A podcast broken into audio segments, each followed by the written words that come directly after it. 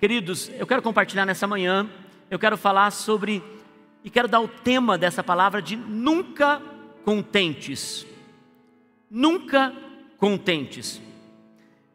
Tem tanta gente que é insatisfeita com a vida, tanta gente que é insatisfeita com as coisas que não tem, e insatisfeita que quando tem, não consegue ter períodos longos de gratidão e de satisfação. Logo elas começam a se comparar com as coisas que elas não têm.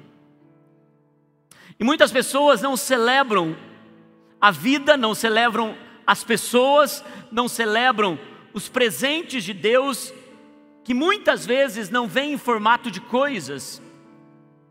Eu entendo que quando Deus quer abençoar alguém, Ele não dá coisas, Ele entrega pessoas para nos abençoar. E às vezes tudo que nós esperamos, quando precisamos de algo, nós estamos pedindo, Senhor, abre essa porta, prepara isso, me dê isso, e às vezes Deus tem uma porta, algo especial, através de nos dar pessoas para que a gente possa ser abençoado através de pessoas. Eu tenho pensado muito sobre isso, quanto nós perdemos o nosso contentamento tão rápido. Como depois de períodos onde Deus nos abençoa, onde Deus entrega coisas tremendas para nós, nós esvaímos do nosso contentamento, da nossa satisfação. Nós apontamos para coisas tão menores e nós entregamos coisas tão grandes que o Senhor nos dá, enterramos elas porque não somos satisfeitos pela bondade do Senhor. É visível que nós somos peritos em reclamar, em mostrar insatisfação e somos comedidos em demonstrar alegria e gratidão. Eu quero compartilhar com vocês na jornada dessa manhã, como a gente pode tirar a nossa mente desse lugar de nunca satisfeitos. É verdade que satisfação e contentamento não é o mesmo que conformismo. Porque muitas pessoas, elas usam a expressão, não, eu estou satisfeito, mas na verdade o que elas estão é conformadas. Elas se conformaram com uma situação que elas estão. Isso não tem nada a ver com satisfação e contentamento. Você está conformado é quando você se rende a um conformismo e você não espera coisas boas a teu respeito. Você se acha não merecedor. Isso é estar conformado. Agora, muitas pessoas têm medo, até mesmo de buscarem coisas ambientes e situações que os satisfaçam, porque elas têm medo de serem ambiciosos. As pessoas têm medo de serem ambiciosas, elas têm medo de querer coisas grandes, elas têm medo de buscarem coisas que podem dar alegria, porque elas pensam que se elas buscarem essas coisas, elas estão pecando contra Deus. Então, olha, irmãos, olha a luta que se tem o contentamento. O contentamento está no meio do perigo da ambição, que te traz contentamento e que te traz alegria, e o contentamento está no meio desse lugar de, que se chama conformismo. Para dizer que, não, eu estou bem assim, eu não mereço mais, Olha que luta, na verdade, é ter contentamento. E no final vou falar também que o contentamento tem uma luta da comparação. E é nesse lugar aonde a ambição, ela pode ser boa. O próprio Deus tem uma ambição boa. Deus, ele pensa grande.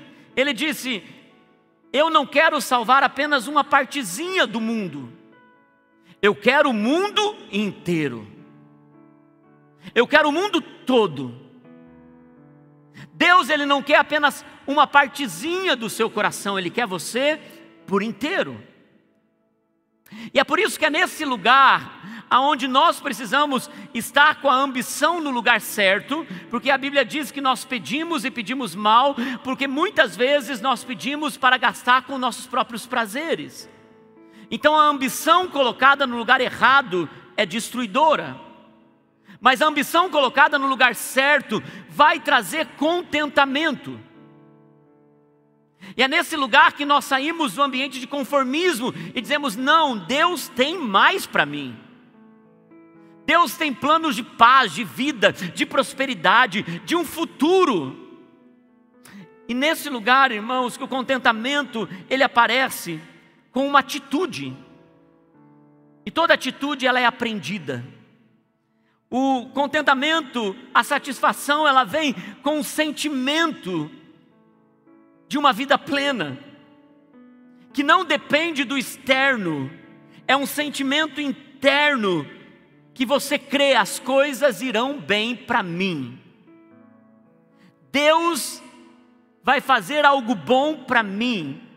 Eu sou filho, Ele cuida de mim.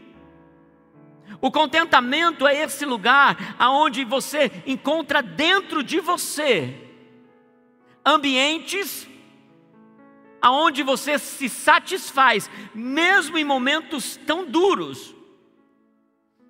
Eu me lembro que quando eu me converti, eu era ainda um menino, 12 anos de idade. Eu não me lembro qual idade que, que eu tinha, se era 13, 14 anos. Nós morávamos na Viliná, no final da Viliná. E para chegar até a Viliná, para alguns de vocês nem sabem onde fica a Viliná. Viliná é um bairro aqui, é, do lado de lá da Rua Barbosa. E para chegar na Viliná, não tinha ruas, eram só carreiros. E eu me lembro que quando eu me converti, a nossa igreja principal, a sede, era na Almirante Alexandrino, ali onde foi construído o, o Adventista. Na verdade, os pais da Naine tinham um terreno do lado e ali foi plantada uma igreja. E a gente vinha com um grupo lá da Vilinar, que tinha uma pequena congregação lá, e a gente vinha sexta-feira à noite, domingo pela manhã, para a escola bíblica dominical e para o domingo à noite. E algumas vezes eu me lembro, e a gente não vinha de ônibus, a gente vinha a pé. Saía muito tempo antes para poder chegar no horário do culto, porque a gente não chegava atrasado no culto. Não tinha carro e não chegava atrasado no culto. Aí vai uma dica para você. No domingo pela manhã, a gente pegava de novo o caminho estreito, algumas vezes chovendo, isso não impedia a gente de vir para o culto. Com crianças, crianças de colo, muitas vezes as mães vinham, um grupo de umas 10, 12 pessoas. Terminava o culto, pela manhã, a escola bíblica dominical, com aquela fome, eu não sei quantos de vocês saem com fome aqui do culto, gente, mas a gente saiu com uma fome, tinha que pegar o caminho. As crianças, elas ainda atrapalhavam o, a, a velocidade do caminho. Chegava em casa, não via a hora de comer, marcava já o horário, vamos sair então, um pouquinho antes do culto, para a gente não chegar atrasado. E a gente vinha. Eu tenho uma memória de criança, adolescente, a gente voltando depois do culto de domingo, grato a Deus, por estar numa igrejinha de madeira pequenininha, com banco, sem encosto. Voltando para casa, eu tenho uma, uma. Hoje de manhã eu estava pensando nessa memória afetiva. A situação era difícil, era escassa. A gente não tinha carro, não tinha ônibus. Vinha todo mundo junto e muitas vezes a gente voltava por aquele caminho cantando, todos nós cantando, cantando, cantando, cantando, cantando.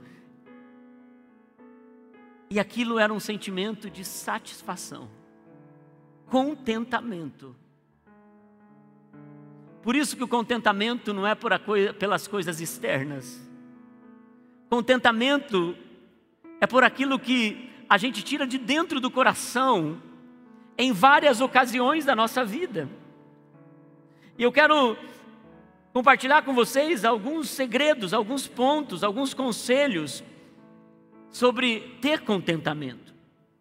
A primeira coisa que eu quero falar com vocês é que contentamento ele não nasce por si só.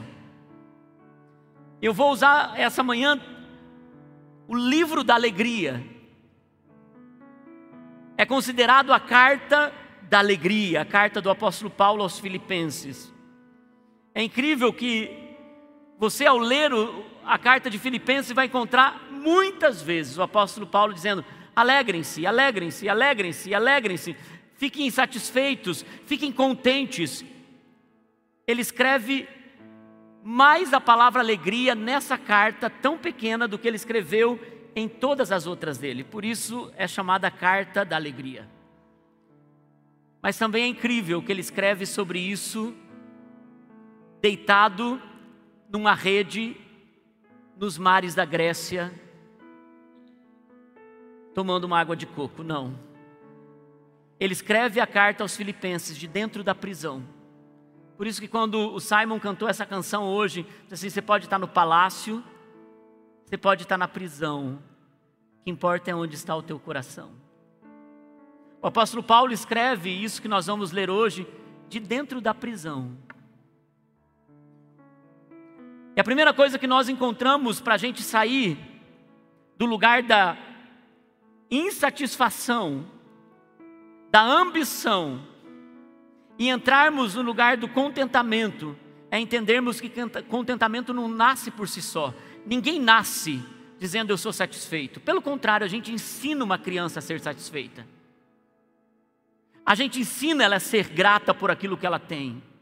A gente ensina os adolescentes que a gente precisa agradecer, porque você vai ter sempre amigos mais ricos que você. A gente ensina adolescentes a serem gratos pela família que têm. A gente ensina adultos que chegam na igreja insatisfeitos com o seu casamento, com sua vida, com seus trabalhos, a serem gratos a Deus e satisfeitos para que Deus os coloque em lugares que sejam firmes como uma rocha. Por isso que contentamento e satisfação não nasce sozinho. O apóstolo Paulo diz em Filipenses 4, versículo 12 e 13: Eu sei o que é passar necessidade, e sei o que é ter fartura. Aprendi o segredo de viver contentemente em toda e qualquer situação, seja bem alimentado, seja com fome, tendo muito ou passado necessidade. A fonte de alegria de Paulo não era externa, mas era interna. E nós aprendemos que estar satisfeitos é encontrar nos lugares mais difíceis. E o apóstolo Paulo diz assim: aprendi o segredo de viver contente. Quer dizer que a gente precisa, irmãos, trabalhar a satisfação em nossa alma, porque naturalmente, humanamente, nós somos tendenciosos a estar insatisfeitos sempre, a reclamar sempre, a não ver o que Deus está fazendo sempre. Agora, quando nós entramos nesse ambiente e aprendemos esse segredo, escute bem isso. Como disse o apóstolo Paulo, em qualquer situação, diga comigo, em qualquer situação. Seja bem alimentado, seja com fome, tendo muito ou passado necessidade, eu aprendi o segredo de ser contente. Eu não sei quantos de vocês assistiram aquele filme A Vida é Bela, filme bem antigo, mas o pai e o menino estavam num campo de concentração, comida reduzida, soldados ao redor, uma pressão, um ambiente de morte. E o pai então decide que aquele ambiente de morte seria um ambiente de vida, e ele brinca com o filho, ele esconde, ele, ele, ele cria toda uma história para que o filho imagine que ele está brincando de se esconder, de fugir, e ele protege as emoções daquele menino. Porque a alma daquele homem aprendeu a ser contente em toda e qualquer situação. Tem história de um pastor que diz que nos momentos mais difíceis do ministério, quando eles decidiram abrir uma igreja num lugar muito pobre, eles não tinham recursos e diz que naquele mês não entrou o salário para ele pagar a, a, a, conta de água, a conta de luz. E diz que a esposa falou para ele: amor, cortaram a luz. Os meninos estão chegando da escola. Ele disse: então nós vamos brincar com eles, de que hoje nós vamos fazer uma aventura aqui nessa casa, sem luz, e que a gente vai se divertir, e amanhã Deus vai preparar o pagamento dessa luz. E diz que ele montou uma cabana lá fora, ele fez tudo, e ele falou: e perde a brincadeira quem quiser acender a luz. Eu brinquei, ainda bem que foi a luz, não foi a água, porque nem precisava fazer brincadeira, porque as crianças iam adorar não tomar banho, não é verdade? E é nesse lugar que a gente aprende, no meio da dificuldade, a encontrar contentamento interno. E sabe o que eu tenho aprendido também, irmãos? É que as pessoas mais insatisfeitas são as que mais têm. As pessoas mais insatisfeitas são as que mais recebem. E elas se tornam crianças mimadas, porque depois de receberem tanto, ainda continuam querendo mais. O outro segredo que a gente aprende com o apóstolo Paulo aqui, que contentamento te permite ver a mão de Deus na adversidade. O contentamento permite você ver a mão de Deus no meio da luta. Filipenses capítulo, capítulo 1, versículo 12 até o 14 diz assim: Eu quero que saibam, irmãos, que aquilo que me aconteceu tem, ao contrário, servido para o progresso do Evangelho.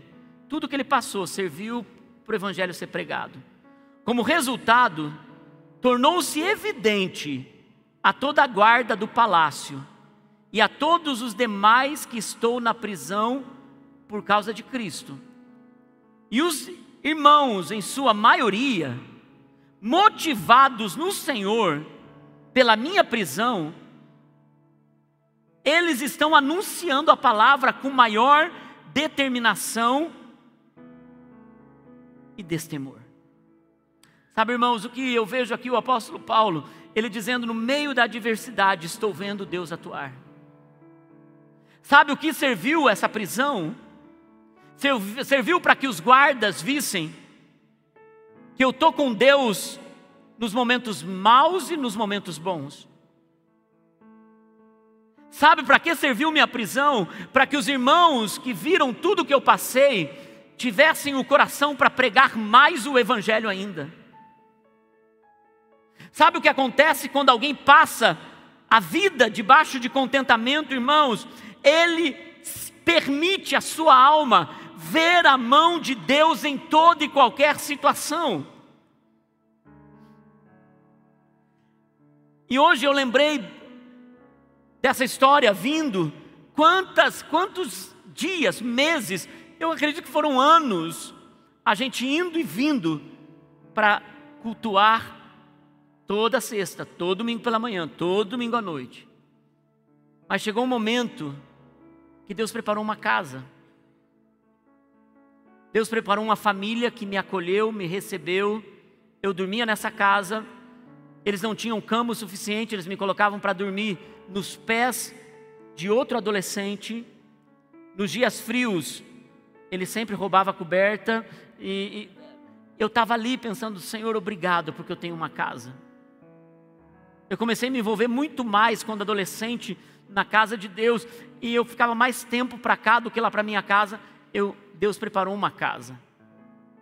Foi a casa da irmã Juscelia, mãe da Geni, vó da Thaís, bisavó, que foi uma líder de célula aqui dessa casa. Eu me lembro que quando a semana que ela morreu, eu a vi andando com um malote de célula, ela nunca deixou de ser uma líder de célula aqui dessa casa. Sabe, irmãos, sempre quando a gente tem contentamento, Deus vai preparar que o nosso processo de dor, a nossa história, tenha depósitos de fé em nós mesmos. Para a gente, em momentos lá na frente, que a gente vai precisar desses depósitos de fé, que são construídos em tempos difíceis, que têm respostas de Deus para momentos difíceis, são respostas e depósitos de fé no meio da adversidade. Deus sempre está cuidando dos nossos no meio da adversidade. É isso que o apóstolo Paulo ele está dizendo. Se vocês entendessem que tudo o que acontece, Deus está criando um depósito para que lá na frente seja bênção para muitas pessoas e para minha própria vida. Eu ouso dizer, se você está no meio de uma adversidade agora, permita-se ver a mão de Deus e seja contente. Seja contente. A terceira, o terceiro segredo que eu vejo o apóstolo Paulo falando aqui em Filipenses, ele diz que o contentamento te permite ir adiante, te permite dar um passo à frente. Filipenses capítulo 2, versículo 15 e 18 diz: Para que venham a tornar-se puros, irrepreensíveis, filhos de Deus inculpáveis, no meio de uma geração corrompida e depravada, a qual vocês brilham como estrelas no universo, retendo firmemente a palavra da vida. Assim, no dia de Cristo, eu me orgulharei de não ter corrido nem me esforçado inutilmente. Contudo, mesmo que eu esteja sendo derramado como oferta de bebida sobre o serviço que provém da fé que vocês têm, o sacrifício que oferecem a Deus, estou alegre e me regozijo com todos vocês. Estejam vocês também alegres e regozijem-se comigo. O apóstolo Paulo está dizendo, gente, no meio de uma geração que é depravada, é corrompida. Vocês não. Vocês brilham como estrelas no universo. Vocês estão retendo a palavra de Deus, a palavra da vida. E ele diz: por isso, eu sei de uma coisa, eu me orgulharei de naquele dia saber que não corri em vão. E eu estou sendo derramado como oferta no altar e vocês estão vendo isso, eu espero que vocês façam a mesma coisa.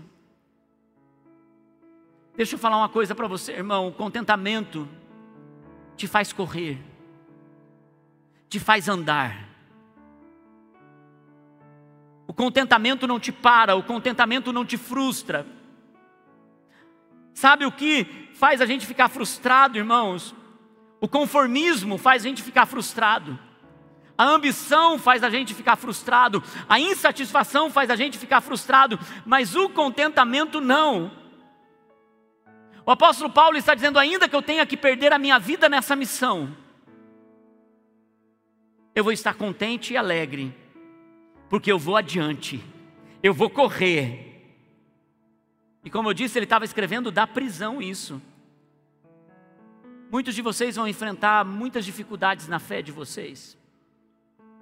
Alguns de vocês vão encontrar dificuldade pela fé que você vai decidir ser contente no meio da adversidade, continuar amando a Deus no meio da tribulação. Sua família vai se opor à sua fé. Amigos vão se opor à sua fé. Ontem o Murilo, meu filho mais novo, pregou aqui para os jovens. Ele disse: Vocês que estão no contexto de faculdade, de cursinho como eu, vocês sabem quão difícil é você se apresentar como um cristão logo de início, porque eles vão dizer: nós, de Deus até nós gostamos, o que nós não gostamos são dos seus discípulos, porque eles são muito radicais. Para você falar de Deus para um grupo, você precisa primeiro mostrar que você tem caráter, que você é gente boa, que você é um bom amigo, para depois você falar da palavra de Deus. Porque tem muitos cristãos que têm uma palavra rápida, teológica, mas pouco amor no coração. E sabe, irmãos, o que eu vejo que muitas vezes, ainda que a gente seja o melhor cristão no meio que nós estamos, ainda assim tem pessoas que vão querer parar a nossa missão, a nossa fé. E isso pode trazer insatisfação. Agora também, irmãos, o que o apóstolo Paulo está dizendo, ele diz: corra a sua corrida. E para alguns de vocês, eu estou dizendo nessa manhã, tem pessoas que vão se opor às coisas grandes que vão nascer no seu coração, há projetos incríveis que vão nascer no seu coração. E Deus começa a plantar uma semente de ambição boa, dizendo: você pode mais, tem mais para você. Você não nasceu para viver isso, você nasceu para viver em plenitude.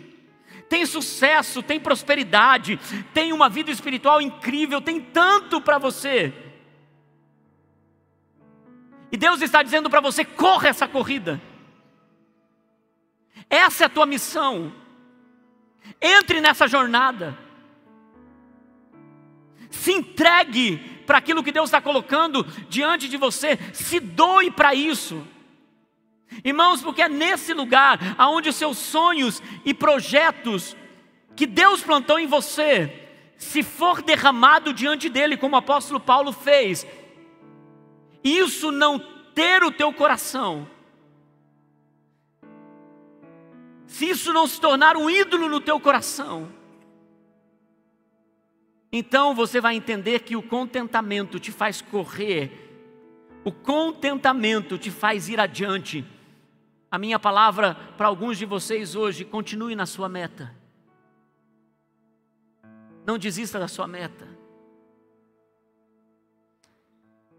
O quarto segredo que eu quero dar para vocês nessa manhã: o contentamento, irmãos, não significa que você não vai passar por tristezas, pois é no meio delas, no meio das tristezas, as lágrimas, as angústias, os momentos mais difíceis, é que vai nascer o contentamento no teu coração, a satisfação no teu coração. É por isso que você não pode entender quantos, quantas pessoas que passaram por perdas terríveis, eles tiram da onde não existe o contentamento que vem da existência do Senhor. O apóstolo Paulo ele diz em Filipenses capítulo 2, versículo 25, contando a história de um homem que ficou doente, ele diz: Contudo, Penso que será necessário enviar de volta a vocês Epafrodito, meu irmão, cooperador e companheiro de lutas. Como é difícil perder alguém que a gente ama, não é? Mensageiro que vocês enviaram para atender as minhas necessidades, ainda mais se for alguém que supriu emocionalmente, financeiramente você por uma estação. Pois ele tem saudade de todos vocês e está angustiado, porque ficaram sabendo que ele estava doente. De fato, ele ficou doente mesmo e quase morreu. Mas Deus teve misericórdia dele, e não somente dele, mas de mim, porque eu estou com tanta tristeza e Deus não queria que eu tivesse tristeza sobre tristeza. Sabe, irmãos, pessoas passam por dores, perdas, desemprego, Cristãos enfrentam tempestades, angústias, depressão. Cristãos ficam doentes. Cristãos perdem pai, mãe, filhos, cônjuges. Cristãos morrem. Quando o apóstolo Paulo ele fala sobre Epafrodito, ele diz: ele foi uma bênção para mim. E no momento mais difícil eu vou estar sem ele. Mas graças a Deus que ele está indo com vida para vocês. Mas nós encontramos perdas que não tem retorno. Você pode estar insatisfeito, descontente porque você perdeu coisas. E Deus é um Deus de restituição. Agora, quando se perde pessoas, nós precisamos encontrar satisfação, contentamento nos lugares mais difíceis. E é por isso que contentamento não significa não passar por tristezas. Sabe o que é contentamento, irmãos? Contentamento é quando você se levanta no meio da sua tristeza. E você, apesar da dor que muitas vezes não vai se aplacar totalmente, vai encontrar a paz de Deus no seu coração, que faz tudo entrar em ordem na sua alma. É quando em períodos tão duros, está passando por escassez, e que às vezes nem pai, nem mãe, nem filhos conseguem entender por que aquela casa está passando por períodos de escassez. Às vezes a gente, como pastor, não tem resposta. Eu me lembro que quando um dos líderes aqui da casa enfrentou um processo de desemprego longo, tão pesado, um filhinho pequeno, um jovem que eu casei, bem colocado no mercado de trabalho, tinha uma reserva, mas ele viu mês após mês sua reserva indo embora. Ele fez mais de mil entrevistas, nenhuma contratação. Um ano, dois anos, e eu vi a esperança indo embora daquele homem. Eu vi ele no culto, tudo que ele fazia depois de cada reunião era chorar e pedir, Senhor, misericórdia. Porque só quem tem uma casa para suprir sabe o desespero que é você passar por uma estação de escassez. Por isso que o apóstolo Paulo ele disse: Eu sei ser contente em todo o tempo. Eu vi ele buscando aqui no Senhor esse lugar de ser contente no meio da crise. E depois o Senhor abençoou, abriu uma porta, mas nesse momento Deus acrescenta depósito em nós. Que lá no momento de prosperidade a gente vai dizer: Eu sei da onde eu saí, e eu sei o Deus que me guardou, eu sei aquele que me manteve num lugar seguro, eu sei aquele que esteve comigo nos momentos mais difíceis, eu sei que quando tudo estava quebrado, foi Ele que me amou, me trouxe de volta, cuidou de mim, e é nesse lugar que eu tenho contentamento nele. Irmãos, o nosso contentamento não está nas coisas, nosso contentamento não está em uma pessoa, em uma situação, o nosso contentamento está em Deus. E é nesse lugar aonde nós sabemos que ainda que passemos por tristeza uma hora, a gente precisa se levantar. E se uma das palavras hoje é continue na sua meta, uma outra palavra para você hoje, chegou a hora de você se levantar encontrar satisfação no meio da dor, no meio da crise. Não vai resolver tudo, não vai aplacar tudo, mas teu lugar é caminhando, teu lugar é andando, teu lugar é seguindo em frente.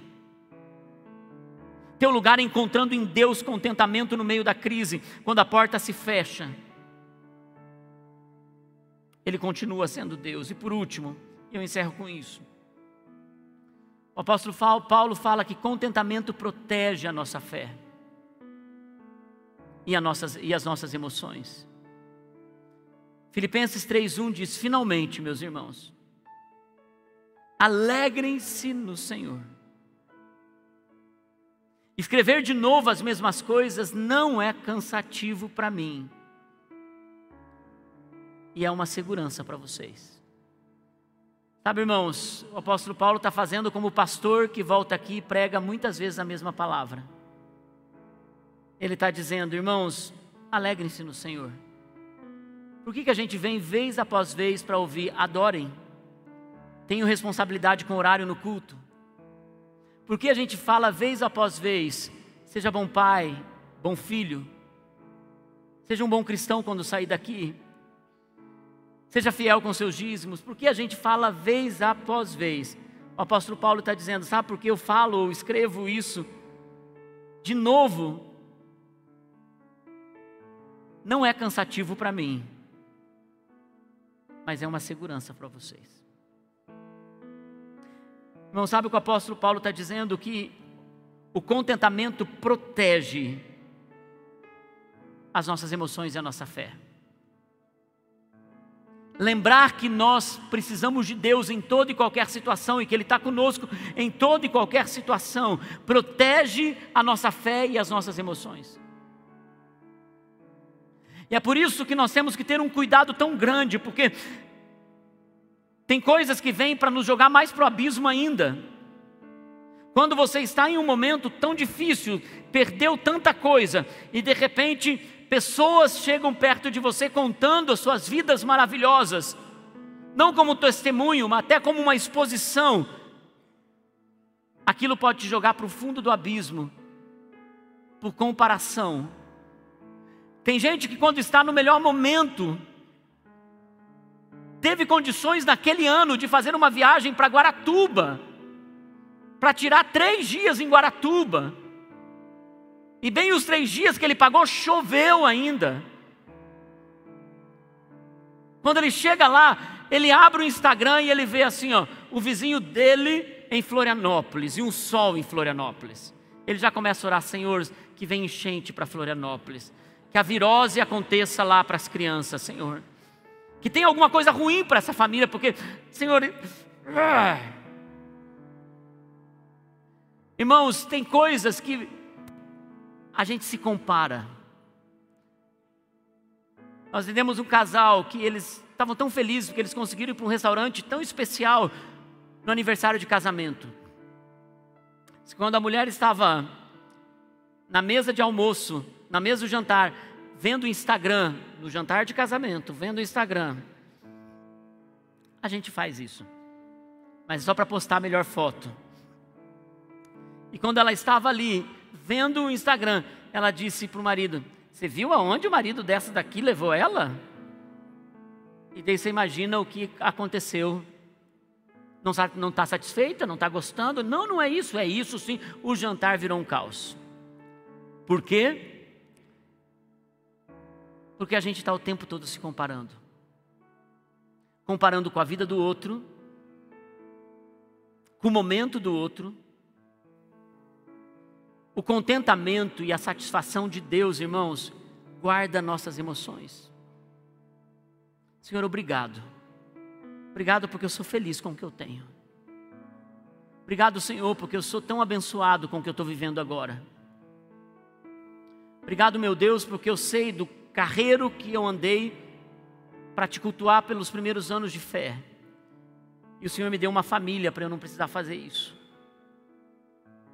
Obrigado, Senhor, porque eu tenho um carro para enfrentar trânsito difícil. Eu não vou reclamar desse trânsito. Obrigado, Senhor, porque eu tenho uma família, ainda que esteja apertado, nós estamos conseguindo pagar nossas contas, ainda que está difícil, a gente está conseguindo se manter em fé. Senhor, obrigado. Obrigado, Senhor, porque as finanças que eu estou investindo no Teu reino está sendo para ver meus filhos no acampamento, ver meus filhos numa igreja forte. Senhor, obrigado, porque o que nós estamos fazendo é para uma geração futura. Obrigado, meu Deus. Sabe, irmãos, tendo pouco ou tendo muito, aprenda o caminho de ser satisfeito. Se eu comecei essa palavra dizendo nunca contentes, eu quero que você saia desse lugar com uma palavra para a vida, dizendo: Senhor, eu quero ser contente em toda e qualquer situação. Em toda e qualquer situação. Eu encerro com esse texto bíblico. A equipe de louvor pode subir. Filipenses capítulo 4, versículo 4 em diante. Com isso eu quero que você vá para casa nessa manhã. Alegrem-se de vez em quando no Senhor. Alegrem-se sempre no Senhor. Novamente direi: alegrem-se. sejam gentis, amáveis. Que essa gentileza seja conhecida por todos, porque perto está o Senhor. Não andem ansiosos por coisa alguma, mas em tudo, pela oração e súplicas, e com palavras de gratidão, com atitudes de gratidão, apresentem seus pedidos a Deus. E a paz de Deus, que excede todo entendimento, guardará o coração e a mente de vocês em quem? Em Cristo Jesus. Finalmente, irmãos, se você quer ter um segredo para ser contente, tudo que for verdadeiro, tudo que for nobre, tudo que for correto, tudo que for puro, tudo que for amável, tudo que for de boa fama, se houver algo de excelente ou digno de louvor, pensem nessas coisas. Mantenha esse versículo para mim, o versículo anterior, versículo 8. Irmãos, tudo que é verdade sobre a sua vida, tudo que é nobre, grande, tudo que Deus olha para você e diz: Olha, eu tenho coisas grandes para você. Tudo que for correto, tudo que for puro, tudo que for amável, tudo que tiver boa fama, essas coisas excelentes e que são dignas de louvor, é nessas coisas que vocês devem pensar. Sabe qual é o segredo aqui, irmãos? Quando eu estou passando por situações difíceis no caminho da vida, eu vou cantar louvores. Eu vou adorar. Eu vou dizer obrigado, Senhor. Obrigado, Jesus. Alguns de vocês talvez tenham que dizer um grande obrigado pela estação que está vivendo. E saber que Deus está com você nisso. E por último, é um, é um versículo tão lindo esse. Ponham em prática tudo o que vocês aprenderam hoje, vida plena. Tudo o que vocês receberam, ouviram e viram em mim.